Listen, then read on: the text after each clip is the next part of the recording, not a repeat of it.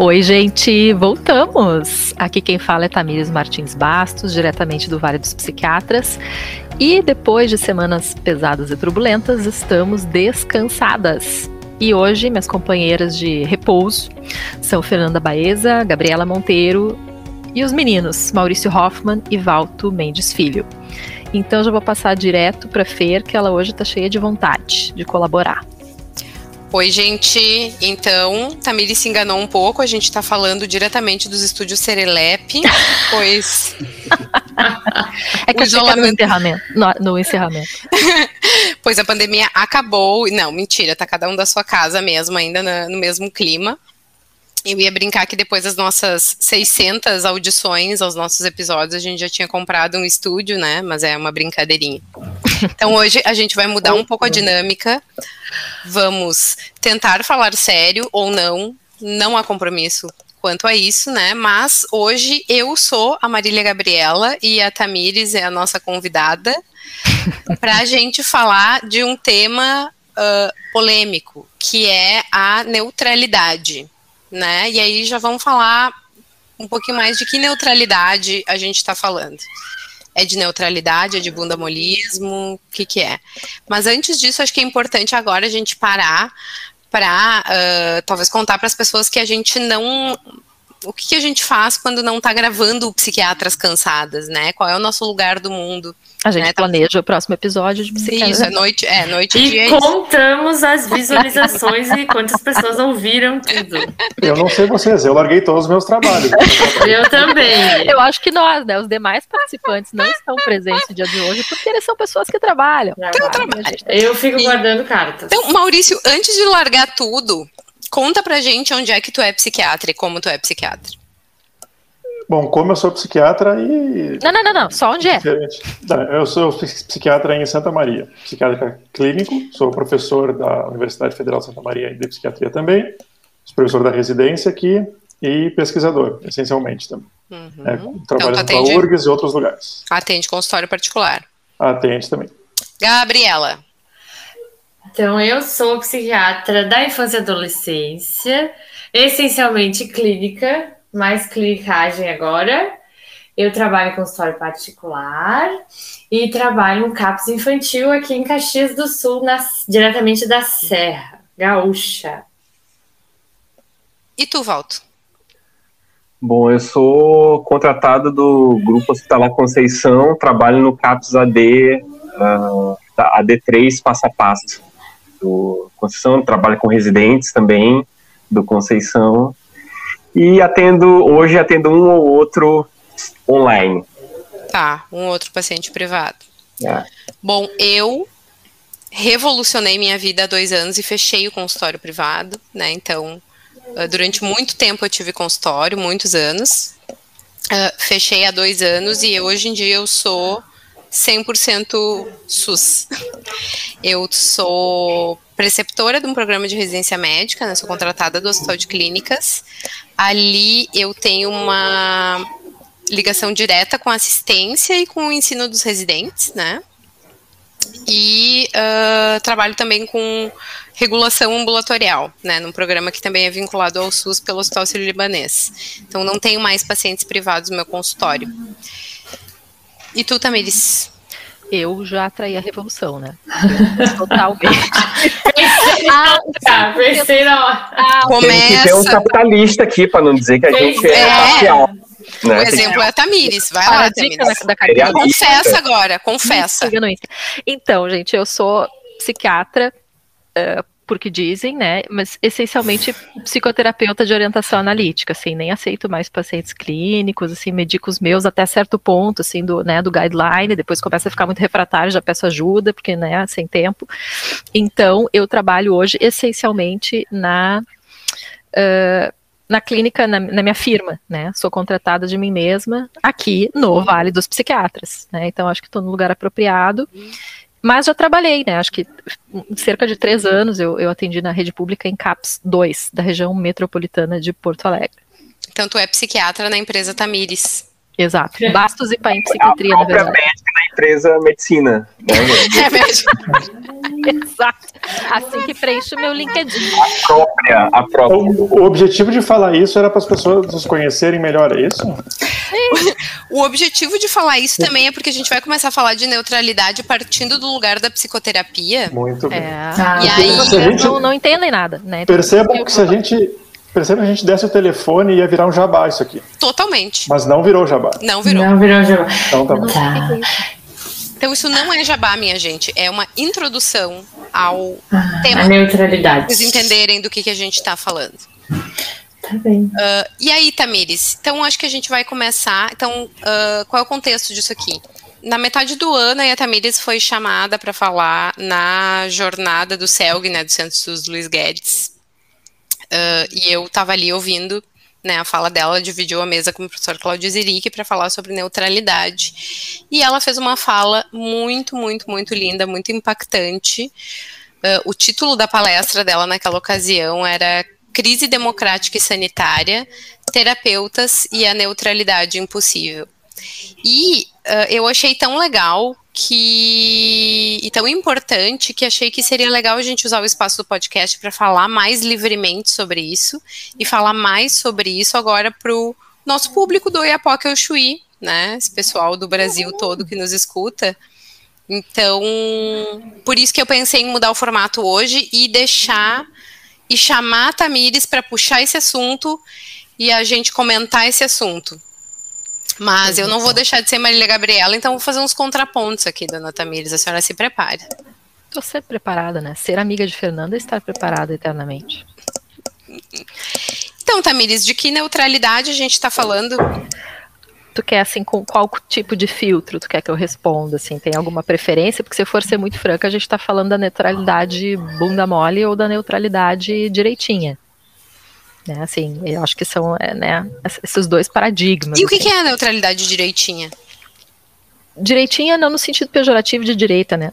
Ah, não, não é, por favor, por favor, não. Não, Não Ah, nos neutralidade- confundam. não nos confundam, não nos confundam, né? A gente tá aqui para não falar sério, eu acho que quase nunca, sei lá. Mas o que eu quero dizer é que neutralidade é uma tecla exaustivamente batida na formação do psicoterapeuta. Né? E a gente está no local que o programa de residência é bastante. eh, que, que adjetivo usarei em relação à psicoterapia, Fer, tu que é preceptora? Bastante enfático, forte, tradicional, enfim. É, é algo que faz muito parte aqui de nós, né? Da gente, enfim Isso. é ba- bas- muito ens- ensinado, estimulado aí, né, a, a- a trabalhar com psicoterapia, adoro. E esse tema, ele é muito recorrente, né, nos eventos. Recorrente, nível, eu vejo um card no Instagram falando sobre neutralidade e eu já me canso, assim, porque é um troço repetido à exaustão, até pela importância, né. Mas, o que acontece, eu acho, é que quando a gente fala assim, neutralidade, a tendência da pessoa desinformada ou leiga é criar uma imagem mental de, de distanciamento, né, de, de pessoa imparcial, digamos assim. né. E dentro da psicoterapia, isso não pode ter a ver com frieza, porque dessa forma a gente não ajuda ninguém, né, a gente trabalha com a conexão.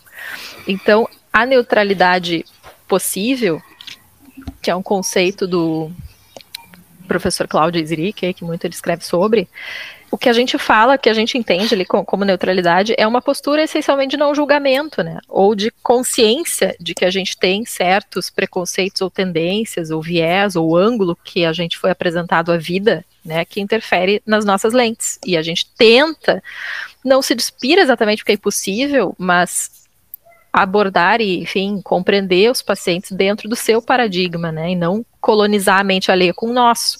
Então, eu resumiria em neutralidade é uma aproximação que busca ser sem preconceito em relação à pessoa que a gente atende, né? E consciente dos nossos limites em relação a isso, porque humanos. Não sei se me alonguei Uhum. Sabe que eu, eu, eu fico pensando assim que um, um resumo, um resumo em bom português de neutralidade Hum. ah, seria assim, não enfiar a própria realidade goela abaixo do paciente. Né? E nesse sentido, a neutralidade não é necessariamente um conceito apenas útil na psicoterapia, né? Em qualquer, em qualquer, qualquer ambiente de assistência. Humana, sim, mas particularmente, não, é, em qualquer relação humana não digo, isso é errado. Mas eu acho que é, é um conceito que ele passa por outras relações. Tem certas coisas que a gente não pode ser neutro na vida, né? Violência doméstica é violência doméstica. A gente tem um posicionamento sobre isso.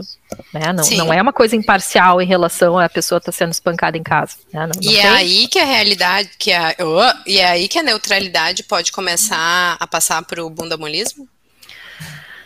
Eu acho que aí ela já terminou de passar, já foi-se o boi com as cordas, assim, já atropelou, entendeu? Já a bunda já, sei lá, derreteu de tão mole, assim. Acho que o bundamolismo ele começa antes, mas isso é uma representação, sem dúvida, do quadro de neutralidade bunda mole. Que eu acho que, assim, quero crer que hoje em dia isso não existe. Né? Sabemos que existe, mas vamos acreditar que não existe. Agora a gente existe, não é. a gente, assim, é ensinado que, bom, neutralidade é aquilo, né? De não também não misturar as nossas coisas, as coisas dos pacientes. Só que às vezes isso cria um, uma certa tendência até um pouco paranoide, assim, ou, ou, eu não sei como eu diria melhor. Talvez eu tenha que reler meu texto ali para me lembrar. Ou será, será que, que, que a gente entende que é ensinado a ser meio asséptico nas coisas?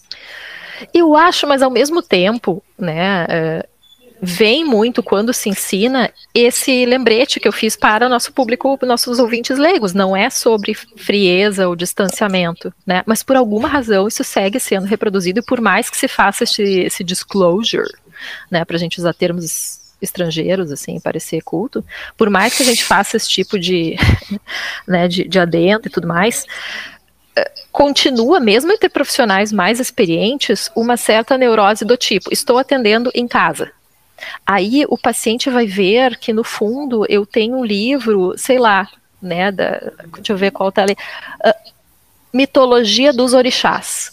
Pronto, isso vai invadir, isso vai ser problematizado, isso precisa ser visto, porque de repente sabe, eu acho que é que por mais que se fale que não é frieza, não é asséptico, a, a gente vai aparecer enquanto ser humano naquela relação, ainda assim tem um ruído, sabe? Ainda assim tem uma busca que eu acho meio tolinha. E posicionamento político? O Talvez. terapeuta pode ter? O terapeuta, e aí tu vê, né? Isso aí já foi dito pelo professor. O terapeuta é o cidadão, então ele vai ter, mesmo que negue, né?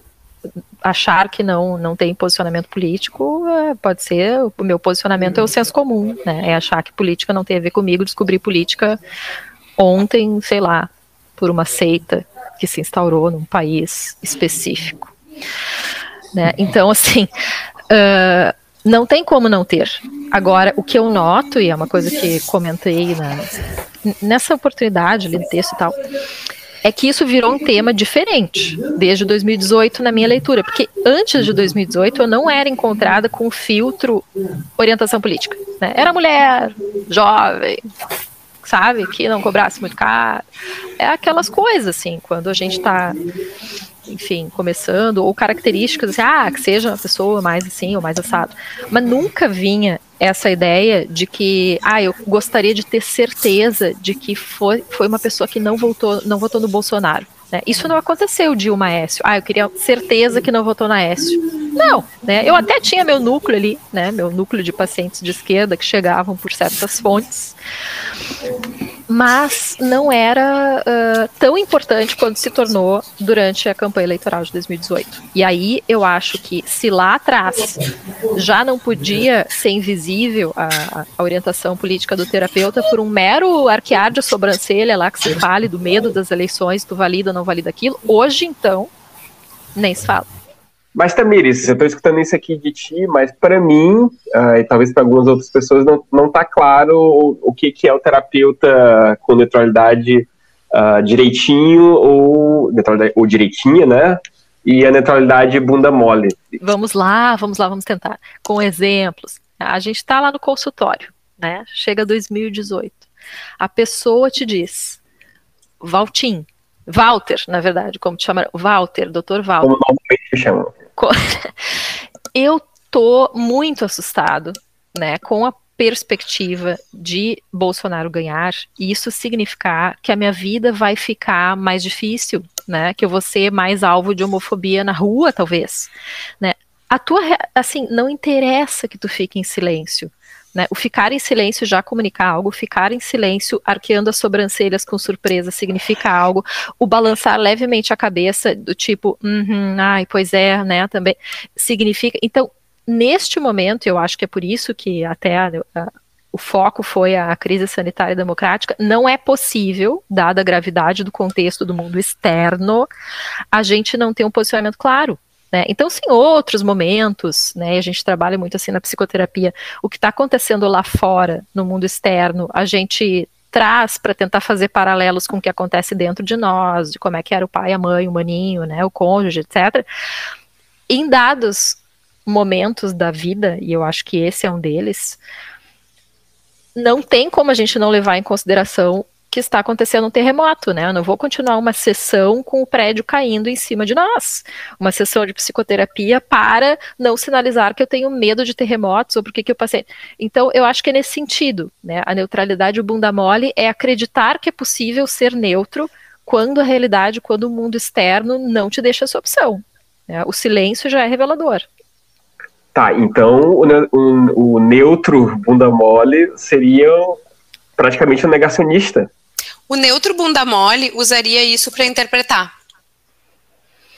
Tá. É, e não que tu, como, como pessoa neutra direitinho, tu não possa, e eu acho que é, deve, em alguma medida, né, também, explorar o por que, que isso está surgindo naquele momento, e mas às vezes não, né? Às vezes é simplesmente validar, sim, estou com medo. Como a gente valida que uma pessoa, como eu disse, que sofreu uma violência doméstica, ou que foi vítima de racismo, que aquilo aconteceu, né? A gente não pergunta, ah, mas será que foi bem assim? Mas será que não foi a tua interpretação? Mas será que não sei o quê?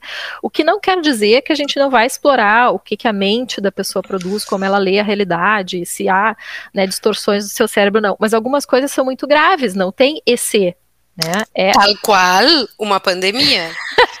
Tal qual uma pandemia, um tratamento precoce, essas alturas, uma vacina aplicada ou não aplicada, né? Então, tal qual o Bolsonaro. Sim, tal qual a emergência de um líder fascistoide em nosso país. Exato. E na verdade, a minha crítica é que isso já começou até antes de 2018. Os sinais já estavam lá. É, podia 16, ser um pouquinho bunda mole, 14. né? E achar que, assim, era uma escolha difícil. Mas tá, aí eu acho que ainda era um nível de bunda molismo assim compreensível. As pessoas, né, medo, Lula, comunismo, meu Deus, socorro, vamos, né, ter que a nossa casa colonizada pelo Boulos, tá?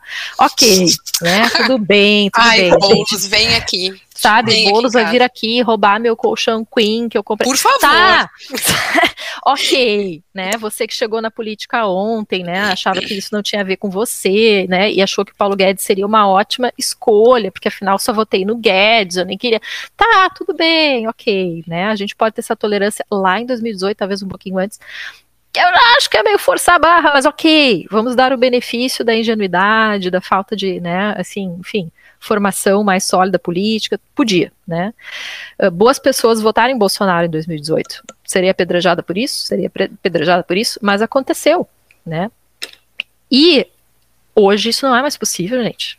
Sabe? O, o desdobramento, a sequência, já torna esse relativismo absurdo, assim, sabe? Começa a invadir as fronteiras da realidade. Então, se a gente está muito acostumado né, a quando uma pessoa nos procura e relata que foi vítima de um trauma, de uma situação, sabe, inequivocamente grave, né, se a gente começa a relativar aquilo, a gente está retraumatizando a pessoa, se a essas alturas a gente fala que a realidade está normal, está tudo maravilhoso, né, e que esse medo de ser discriminado, que vai aumentar a homofobia, transfobia, racismo, machismo, etc., porque temos um presidente que temos, uh, que isso não tem nada a ver, é um ataque à realidade do paciente. É, é uma coisa que a pessoa pode estar vivendo de fato alguma repercussão na sua família.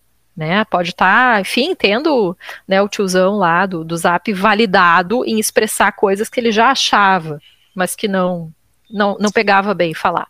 Fala, mas eu acho que o Maurício está tá ávido por contribuir. Não, tem, uma, tem uma situação né, que o Lucas uh, sempre fala, assim, né, o nosso outro membro do podcast que ainda não estreou, Uh, que às vezes o paciente parece estar com sintomas de fobia social, alguma coisa assim, uhum. e não é fobia social, é racismo, ela está sofrendo racismo, né? Não está no mundo interno dela aquilo ali, é um, é um fato objetivo do mundo externo que está atacando, que está né, nem tudo acontece dentro da nossa cabeça, né? Existe uma coisa da chamada Sim. realidade. E vou é, fazer é aqui uma né? confissão, vou fazer uma revelação, né? Eu acho que aprendi muito sobre isso, porque não é que eu não tenha tido minha fase bunda mole, mas ela aconteceu na adolescência, né? Como diz Fernanda e brinca comigo, eu sou vítima de uma compulsão à conciliação né? Sou vítima da vontade de que as pessoas se deem bem, se amem, etc, né? Mas assim, gente, isso tem que ser superado, tem que ser o quê? Analisado, né? Como dizem, tem que me analisar. Né? E às não, vezes eu acho não que vacinado. Eu acho que a Tamires ela tem uma habilidade que está sendo desperdiçada pela esquerda brasileira, porque a frente ampla só não aconteceu até agora porque não chamaram é. a Tamires para intermediar. Atenção, PT, PDT, PSB, PSOL, Rede Sustentabilidade, se esquecer alguma, pessoal. Ah, por favor, Contatem! Chama essa mulher. Aí temos um problema que eu não tenho um envolvimento orgânico com o movimento. É, para dizer para vocês como realmente isso não está só no, no setting uh, clínico psicoterapêutico, mas está no mundo, uma situação de um paciente negro que relata que tem a sensação que o segurança está olhando para ele e ou vigiando quando entra numa, loja, numa grande loja de departamento é uhum. A. Psicose paranoide. B. B uma projeção da sua rejeição na infância. C. Uma possibilidade bastante plausível. Pois é. Eu lembrei, da, com essa história, eu lembrei. É, eu esqueci de falar uma coisa. Eu trabalho também, além do CAVS AD, do Conceição, eu trabalho também no ambulatório para pessoas trans, tá? Uhum. Um ambulatório de identidade, de identidade de gênero do, do, do Conceição ali. Né? E, e, pô, a gente só atende pessoas trans ali e não atende só. É, minha função lá não é só ser psiquiatra. Uhum. É ser médico geral também, a gente faz um, uma atenção integral. Essas pessoas não estão paranoicas, elas vivem uma situação Sim. que toda relação com o outro é, é, potencialmente violenta. E repara como a questão da neutralidade ela é de fato impossível em algum sentido, porque se essa pessoa que escuta a queixa né, do paciente hipotético que está lá receoso de, de sofrer mais LGBTfobia, porque um líder fascistoide ascende ao poder, uh, se essa pessoa é escutada né, por alguém que acredita que existe uma ideologia de gênero, isso vai estar tá isso vai de alguma forma ser expresso na resposta, mesmo a não não verbal, né? Inclusive meu TCC ali da, da residência que a gente faz foi sobre ou foi do CELG, sei lá se foi da especialização, a orientação analítica, eu acho que foi da especialização, foi sobre a, as intervenções não verbais do terapeuta né, porque a gente discute muito, fala aí na psicoterapia e psicanálise, né, do que a gente comunica, das interpretações ou das nossas intervenções, e a minha, a, o meu trabalho ali foi sobre o que a gente comunica ou transmite sem falar, né, e isso está embutido, isso passa pela nossa visão de mundo, não tem como não expressar, né, e, e as pessoas são muito perceptivas, muito sensíveis, né? Não é à toa, hoje mesmo eu estava vendo no Twitter que alguns jornalistas estavam compartilhando que escondem que são jornalistas e são, né, tem uma orientação mais de esquerda, assim, quando eles vão ao médico, porque eles já presumem, né, que vai vir algum tipo de julgamento ou de distorção do entendimento do que eles estão falando. Sim, sim. E aí eu tenho duas coisas para comentar. A primeira é que eu, como uma doente refratária que sou, né, eu me analiso há mais de 10 anos, né? Já estou na minha segunda análise. Todos somos, segunda, todos segunda somos. pessoa. E uhum. uh, tô aí há seis anos na minha segunda análise com o meu ou a minha analista, porque aqui a gente não revela nunca nada, então morram de curiosidade. E Comecei em 2015, em 2016 comecei aí nas manifestações Fica Querida, né? Vocês se lembram das clássicas manifestações para Dilma não, não sofreu impeachment, tudo uhum. mais. E o meu analista ou a minha analista, né, cara de pessoa rica, o que que tu pressupõe daquilo, né? Que a pessoa tem o posicionamento basal das pessoas da nossa classe né? E que então eu era diferente disso. Então uhum. eu nada mais podia fazer do que ficar absolutamente quieta, a respeito do meu posicionamento naquele momento, por medo de ser interpretada, né? Uhum. Pois, para minha surpresa, anos depois, então eu fui assim, ó, muito suave nesse tema, né? Muito, muito suave. Ela,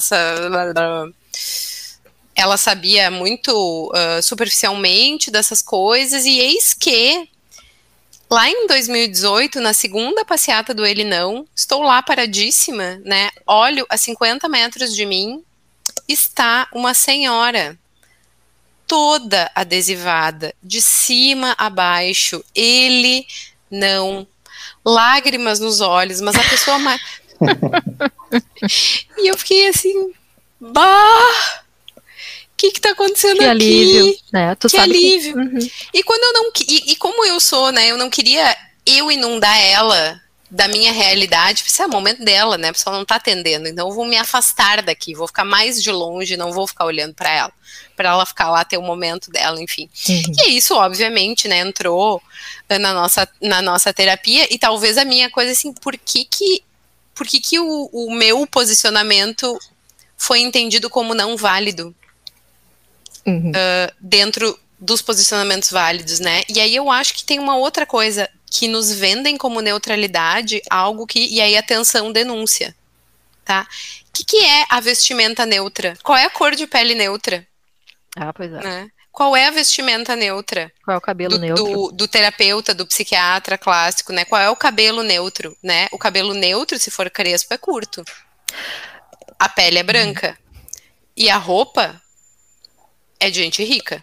Essa neutralidade que nos vendem não tem nada de neutra, né? Ela é, é. Um, é um lugar de classe, né? Ela, ela, ela, ela pressupõe um certo uso da língua portuguesa, uhum. ela pressupõe um certo conhecimento de línguas estrangeiras, ela pressupõe um cabelo, uma cor de pele, uma roupa, um tom que é o tom da classe dominante. Uhum. Né? E de novo, e... não estamos dizendo, né, Fer, que pessoas que, está, que vem desse contexto, que a vida toda talvez foram inseridas nesse contexto, que elas sejam incapazes de fazer a neutralidade direitinha, que eu acho que a gente precisa batizar de outra forma, né?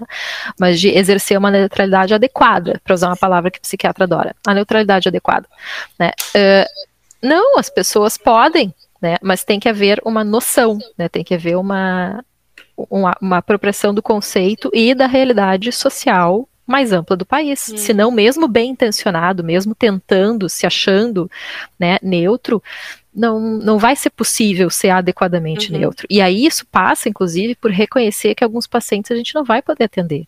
Né? Se isso se fala para outras coisas, para outras circunstâncias, olha, não consigo lidar com um paciente que tem tal transtorno, que tem tal característica para mim, sei lá, eu vou contar.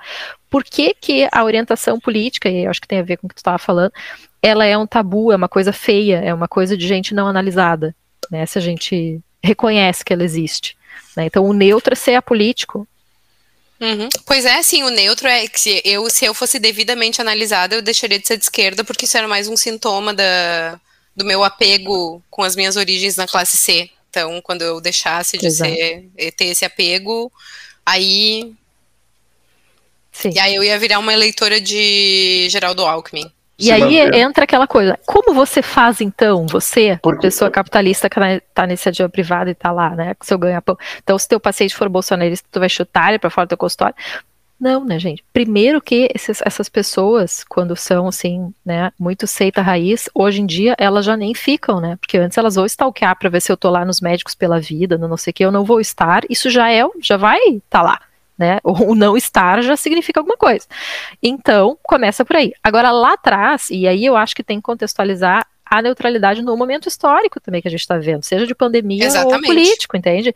Lá atrás, eu tive, assim, que lidar com o desapontamento de algumas pessoas que eu atendo, uh, porque imaginavam coisas a meu respeito, mas né, do que se imagina da classe médica em geral, que são pessoas mais conservadoras. E isso foi é, explorado em relação ao mundo interno como bom, mesmo pessoas que a gente gosta, que a gente admira, nos desapontam e faz, faz parte da vida e a gente pode manter essa relação saudável se houver esse desejo, né, essa disposição, etc. Agora, com o passar do tempo, a coisa foi se agravando, eu acho que se eu tivesse, não tive, né, mas se eu tivesse na minha clínica alguém muito raiz bolsonarista, uh, não ia, não ia rolar, né? Ou a pessoa ia acabar abandonando, ou eu teria que, de alguma forma, lidar com a minha incapacidade de ser neutra adequadamente com ela e mandar para um, um colega que tem essa condição, né? Então eu acho que assim, como nessa palestra brinquei, né? Bom, uma coisa sou eu tentando ser neutra, outro professor Izirique, mestre dos magos. Mas mesmo mestre dos magos, que converse com o seu paciente e veja que, olha, isso é uma questão, isso está acontecendo, tu acha que não vou conseguir te atender por isso, etc. E se combine que não, tá bem, a gente não vai explorar tanto isso, ele vai atender essa pessoa, mas vai ficar uma área não atendida, que se for importante, vai ter que ser vista com outra pessoa. Né? É, é, é diferente o, o, lugar de escuta. Então, eu acho que é por aí, né? E, e o meu grande receio é quando a gente fala dessas coisas, justamente de, de, vir essa leitura de que a gente está sendo idealista demais, né, ou está julgando demais os nossos colegas, ou a maneira que a gente, enfim, vê o assunto sendo tratado mais superficialmente em alguns espaços, né. Mas não, gente, a gente reconhece uma, uma série de coisas que estão lá no livro texto, como eu disse, acho que o assunto já foi exaustivamente falado né? Para quem quiser referências, as referências estão lá. Né? Isso já está dito, não estou trazendo uma grande novidade. Eu não trouxe nenhuma novidade do que eu falei, exceto que eu contextualizei no momento histórico. Né? E eu acho que isso as pessoas tendem a passar um pouco batido, né? ou ficar um pouco aversivos. Exceto que tu te colocou claramente numa posição uh, anti-governo nesse momento. Ah, Isso é muito inovação. importante historicamente. Essa foi a grande inovação dessa fala, com certeza. O que não significa que tu vá, né, numa consulta, uh, ficar desatento, até a conluios, né? Pega um paciente muito esquerdinha lá e pronto, passamos 50 Exato. minutos criticando o governo. Não, tu Exato. precisa ter essa noção, inclusive para os pacientes que pensam parecido contigo, para que tu não deixe a tua posição analítica, né? E que possa, ok, validar a realidade externa, mas não perder o foco do que, que é o teu trabalho ali, não é teu amigo, não é teu colega de militância, sei lá, né? É teu paciente. Porque a neutralidade, as similaridades também te pegam para né, seduzir o terapeuta, assim, às vezes é, aquilo ali virar um papo de boteco, assim, né, quando fica muito... Né, então, é, essa neutralidade não é só neutralidade antagônica, né, mas é uma é, muita similaridade, especialmente nessas questões, e quando a coisa está quente. A época de eleição é horrível. Né? É, é, a história do STF, eleições... a gente não perder de vista é. que papel a gente tem na vida daquela pessoa, e que nós continuamos tendo um papel na nossa vida e na vida da sociedade. Né? E que se a nossa atuação na sociedade for descoberta, vista, etc., isso pode ser pontuado, uh, né, compreendido, fazer parte do processo terapêutico, seja como uma aproximação inesperada, como no teu caso, seja como um desapontamento, mas assim, a gente não vai ser menos terapeuta porque a gente, no espaço público, assume uma posição. Né? Eu não sou, digamos assim, menos analisada porque está posto que pessoa de esquerda, né? Ou que, enfim, dentro dessas nomenclaturas estou ali. E eu acho que esse, aí como tu assinalou, que foi a, a, a diferença histórica de, de, bancar esse posicionamento publicamente num congresso científico, um negócio, né? Eu acho que tem a ver com o meu adeus definitivo à bunda molice, né? Não faz mais parte de mim. Adeus. Fala, Maurício. É, adeus a bunda molice, mas não a neutralidade. Mas não a, a neutralidade. A, a, neutralidade é uma coisa ativa, né? Precisa e é difícil, esforço, gente, assim. vamos combinar. A gente tem que realmente se é tratar. Muito, é muito, é, exato. A gente tem que se tratar, a gente tem que poder, às vezes, entender que aquele paciente, mesmo posicionamento político mais para cá, mais para lá, às vezes aquilo ali, como diria o professor Ezeric uma vez no seminário com a gente, né, uh, perguntou assim, uh, convidar ele para falar aqui. Nossa, já pensou? Ou a gente vai ter que pagar royalties por estar tá citando. Não, vamos lá. O Maurício, acho que ele faz uma simulação que pode ser bem, bem compatível, Maurício, não precisamos pagar. Maurício e Arthur, o que, que está acontecendo aqui com esse paciente? Ah, acho que é preconceito, professor.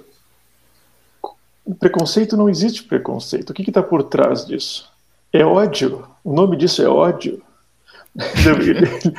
querendo ver assim que o paciente tinha raiva daquele negócio. Ele, ele pode ser de esquerda hoje, de direita, extrema direita amanhã, ele tem essencialmente raiva no coração. E ele está te buscando para tratar aquilo. Claro. E ser neutro nessa situação para ajudar nesse negócio, até para evitar que existam fascistas no futuro e tratar esses ódios comunitários, uhum. né, a gente precisa ter uma atividade assim quanto possível e reconhecer isso. Mas a neutralidade é um troço muito ativo, né? É, é difícil. Exato. A neutralidade é... ela permite a diferença. Mas É. ela te desafia muito. E na, e na busca do, do neutralidade, às vezes a gente se perde e vira bunda mole, esse é um problema. Uhum. Exato. Ou vira papo de boteco, né? E Papo aí de vira boteco. aquelas terapias que não vão a lugar nenhum, porque as pessoas estão ali só concordando e dizendo, né, como elas entendem o mundo de uma maneira maravilhosa e, e o problema é a sociedade.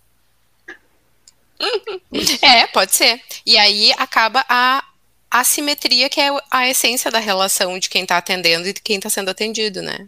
O dever daquele que atende é diferente do dever daquele que está sendo atendido, né? Em qualquer relação clínica. Eu Isso queria. é algo que eu preservo É? em todos os espaços em que há essa relação, né, paciente e, e terapeuta, exceto na minha própria terapia, né? Tô sempre atacando, tô sempre querendo acabar com essa posição, quero ser amiga da minha analista, e ela não, não deixa. né? Não deixa, não sei, sei não sei o que, que elas têm. O que, que elas ficam fofocando lá. Eu queria ler para vocês um trecho Diga. De um livro do Paulo Freire, que agora eu tô nessas, né? Você foi boi com as cordas. Tô lendo Hum. Pedagogia da Autonomia. E aí vocês me digam se isso aqui faz sentido na clínica ou não, tá? É uma coisa sobre educação, tá? Não tem nada a ver com a clínica. Uma das tarefas mais importantes da prática educativo-crítica é propiciar as condições em que os educandos, em suas relações uns com os outros e todos com o professor ou professora, ensaiam a experiência profunda de assumir-se. Assumir-se como ser social e histórico, como ser pensante, comunicante, transformador, criador, realizador de sonhos, capaz de ter raiva porque capaz de amar. Assumir-se como sujeito porque capaz de reconhecer-se como um objeto. Lindo. Perfeito. Nunca critiquei, sem retoques. Faz sentido isso? Não, a gente só tá falando para te agradar. Óbvio que faz sentido. Eu acho que é um excelente resumo, uma maneira maravilhosa de nós encerrarmos esse bloco. Não teria dito melhor, né? E é isso, Paulo Freire comunista aí, né? Citado pelo mundo. Não, Paulo Freire não precisa do meu aval. Exatamente. Eu ia dizer mais alguma coisa, mas me esqueci. Depois eu interrompo o Gabi, como é meu costume, e já, já digo por cima dela. Não Eu queria agradecer a entrevistada Tamires Bastos por estar aqui, vai voltar a estar aqui semana que vem, e mais uma vez, mais uma vez. mais uma vez. É, por ter nos concedido essa entrevista, eu não fui nada. Não consegui ser opositorazinha contigo, Tamires, que. Tu foi seduzida pela minha compulsão à conciliação, Fê. Como, né? Como pode ser? Tá. Ah, não, não vai colar na edição, mas eu queria ressaltar que essa neutralidade que nos ensinaram, aquela genérica de anos atrás, quase nem faz. O mundo mudou tanto, né? Acho que não faz mais tanto sentido.